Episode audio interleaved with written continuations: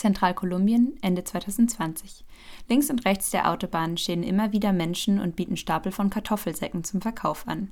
Normalerweise verkaufen die BäuerInnen diese Kartoffeln über den Großhandel, doch nicht so im Herbst 2020. Pedro Briceño, ein Kartoffelbauer aus der kolumbianischen Region Boyacá, erklärt wieso.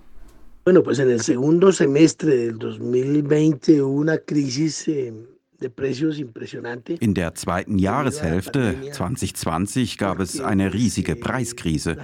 Wegen der Pandemie. Die Leute hatten kein Geld, um Kartoffeln zu kaufen.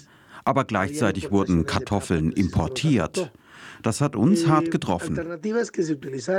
Also mussten wir uns Alternativen überlegen. Wir sind zu den Autobahnen gegangen und haben versucht, den Touristen unsere Kartoffeln zu verkaufen zu einem guten Preis. Also gut für die Konsumentinnen. Für uns war das kein guter Preis. Wir konnten nicht mal unsere Produktionskosten decken.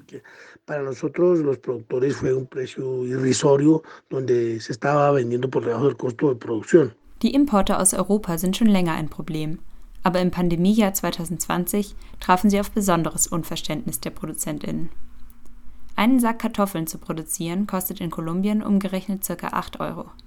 Verkauft wurde so ein Sack Ende letzten Jahres oft für weniger als 5 Euro. Teilweise verschenken die ProduzentInnen die Kartoffeln sogar aus Protest. Ein Desaster für die ca. 100.000 Familien, die in Kolumbien vom Kartoffelanbau leben. Der überwiegende Teil von ihnen hat nur sehr wenig Land zur Verfügung 80 Prozent der Familien bewirtschaften eine Fläche kleiner als einen Hektar. Und das sind nicht einmal eineinhalb Fußballfelder. Mit so wenig Land ein Auskommen zu verdienen, ist auch ohne den massiven Preisverfall schon schwierig. Noch schwieriger wird es, weil sich die KartoffelbäuerInnen gegen die Konkurrenz aus Europa durchsetzen müssen und die europäischen LandwirtInnen viel stärker unterstützt werden, erklärt Pedro Briceño. Eh, das Problem ist, dass es in Kolumbien viel teurer ist, landwirtschaftliche Produkte zu erzeugen als in den europäischen Ländern. Wir bekommen hier keine Subventionen. Die Agrarpolitik ist eher mittelmäßig und bringt uns keine Unterstützung. In der EU hingegen ist Landwirtschaft stark subventioniert. Über ein Drittel des EU-Haushaltes flossen 2020 in Subventionen für die Landwirtschaft. Das sind immerhin 58 Milliarden Euro. Diese werden größtenteils nach Fläche ausgezahlt und sind nur an wenig Umweltstandards geknüpft. Die mit dieser Unterstützung hergestellten Produkte gehen oft weit über den heimischen Bedarf hinaus. Die Überproduktion wird dann exportiert und setzt die Produzentinnen in den Importländern einem unfairen Wettbewerb aus. Dumping nennt man diese Praxis, mit der die subventionierten europäischen Produkte zu sehr niedrigen Preisen in andere Märkte geschwemmt werden. Die kolumbianische Nachhaltigkeitswissenschaftlerin Dr. Adriana Chaparro forscht an der Universität Uniminuto in der kolumbianischen Hauptstadt Bogotá zu nachhaltiger Landwirtschaft. Sie sieht auch in den Kartoffelexporten aus Europa nach Kolumbien einen Fall von Dumping. FEDEPAPA, que es el gremio que los acoge, Fede Papa, die Vereinigung der KartoffelbäuerInnen, hat schon 2017 bei den zuständigen Behörden eine Beschwerde wegen Dumping eingereicht. Dabei ging es um vorgekochte, gefrorene Kartoffeln. Durch das Dumping wird der nationalen Produktion ein wichtiger Markt genommen und das Hauptproblem in diesem Zusammenhang sind Kartoffeln aus Belgien, den Niederlanden und Deutschland.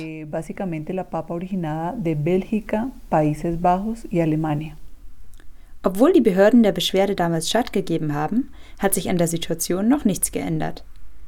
Die Wissenschaftlerin Adriana Chaparro und der Kartoffelbauer Pedro Briceño sind sich einig. Das Problem hinter den schädlichen Kartoffelimporten sind die Freihandelsabkommen, die die kolumbianische Regierung mit verschiedenen Ländern geschlossen hat. Diese Abkommen sollen den gegenseitigen Marktzugang der Vertragspartner erleichtern. So zum Beispiel das Freihandelsabkommen zwischen Kolumbien und Peru und der Europäischen Union, das seit 2013 umgesetzt wird. So gelangen die in Europa subventioniert hergestellten Kartoffeln ohne Zölle auf den kolumbianischen Markt. Ein Freihandelsabkommen bedeutet also, dass die heimische Produktion nicht mehr vor Konkurrenz aus dem Ausland geschützt ist. Die kolumbianische Kleinbäuerin, die wenig Land und wenig Technologie zur Verfügung hat, muss also zum gleichen Preis verkaufen wie der stark subventionierte Großbetrieb aus Deutschland. Ya que seguimos eh, concentrados de manera errónea Kolumbien konzentriert sich fälschlicherweise darauf, Freihandelsabkommen zu unterschreiben, von dem am Ende nur die anderen Länder profitieren. Die Freihandelsabkommen haben zu einem Abfluss nationaler Devisen geführt und die Struktur der kolumbianischen Landwirtschaft beschädigt. Das hat negative Konsequenzen für die betroffenen Familien, für den Arbeitsmarkt und für den Konsum lokal produzierter Lebensmittel. y el consumo de alimentos producidos localmente en el país. Unterm Strich sind Freihandelsabkommen also kein guter Deal für Kolumbien. Doch sie sind ein Instrument, um die exportorientierte Agrarindustrie zu fördern. Die produziert in Kolumbien zum Beispiel Palmöl und Bananen für den internationalen Markt und ist meist in der Hand von einflussreichen Großgrundbesitzern. Durch das Freihandelsabkommen erhalten diese Großproduzenten einen internationalen Wettbewerbsvorteil und können noch mehr exportieren. So wird das Auskommen der vielen für den Profit der wenigen geopfert. Das kritisiert die Nachhaltigkeitswissenschaftlerin Adriana Chaparro debería escuchar a los sectores de la sociedad civil, a los gremios productores. Die Regierung sollte auf die Zivilgesellschaft hören und auf die Produzentinnenverbände. Sie sollte deren Initiativen unterstützen, anstatt sich taub zu stellen und weiter an der wirtschaftlichen Öffnung zu arbeiten, obwohl Kolumbien dafür noch nicht bereit ist und auch nicht bereit sein wird.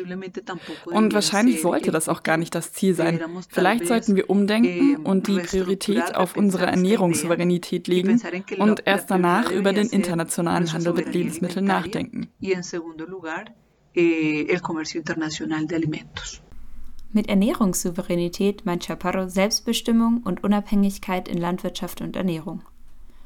Um eine sozial und ökologisch nachhaltige Landwirtschaft zu schaffen, setzt die Wissenschaftlerin auf Agrarökologie.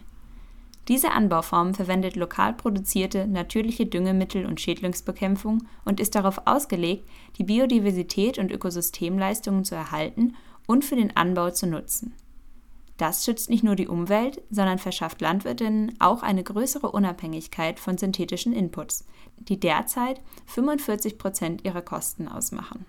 Um diesen Wandel voranzubringen, fordert Chaparro einen Richtungswechsel in der Forschung und Entwicklung von Technologien. Creemos también que muchos de los recursos de investigación y desarrollo tecnológico wir denken, dass viele der Gelder für Forschung und Entwicklung von Technologien sich auf Technologien konzentrieren sollten, die erstens die Nutzung der riesigen Biodiversität Kolumbiens, besonders im Falle von Kartoffeln und anderen Wurzelgemüsen, fördern. Diese Diversität wird erst langsam wieder genutzt. Zweitens sollten traditionelle Anbaumethoden wiederbelebt werden, sofern diese heutzutage noch praktikabel sind, beziehungsweise sollten neue Technologien entwickelt werden, die weniger abhängig von externen Inputs sind, geringere Kosten haben und die auch für KleinbäuerInnen leicht zugänglich sind. Zusätzlich dürfen diese Technologien keine Umweltprobleme verursachen. Y adicionalmente, eh, desde luego que no genere ningún problema ambiental. Wie auch in Deutschland ist die Agrarwende in Kolumbien noch ein weiter Weg. Pedro Briceño, der Kartoffelbauer, hat schon mal angefangen. Er hat schon vor einigen Jahren eine Firma gegründet, die sich auf Anbau und Vermarktung alter Kartoffelsorten spezialisiert hat. Yo he buscado una alternativa, no solamente esta pandemia, por esta pandemia, sino antes. Ich habe eine Alternative gesucht, nicht nur wegen der Pandemie, sondern schon wegen einer früheren Krise im Jahr 2008.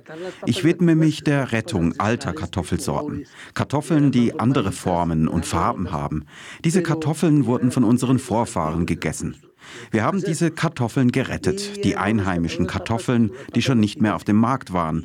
So habe ich es geschafft, im Geschäft zu bleiben mit alten Kartoffelsorten, die ich nur an Hotels, Restaurants und an Personen verkaufe, die sich gesund ernähren wollen.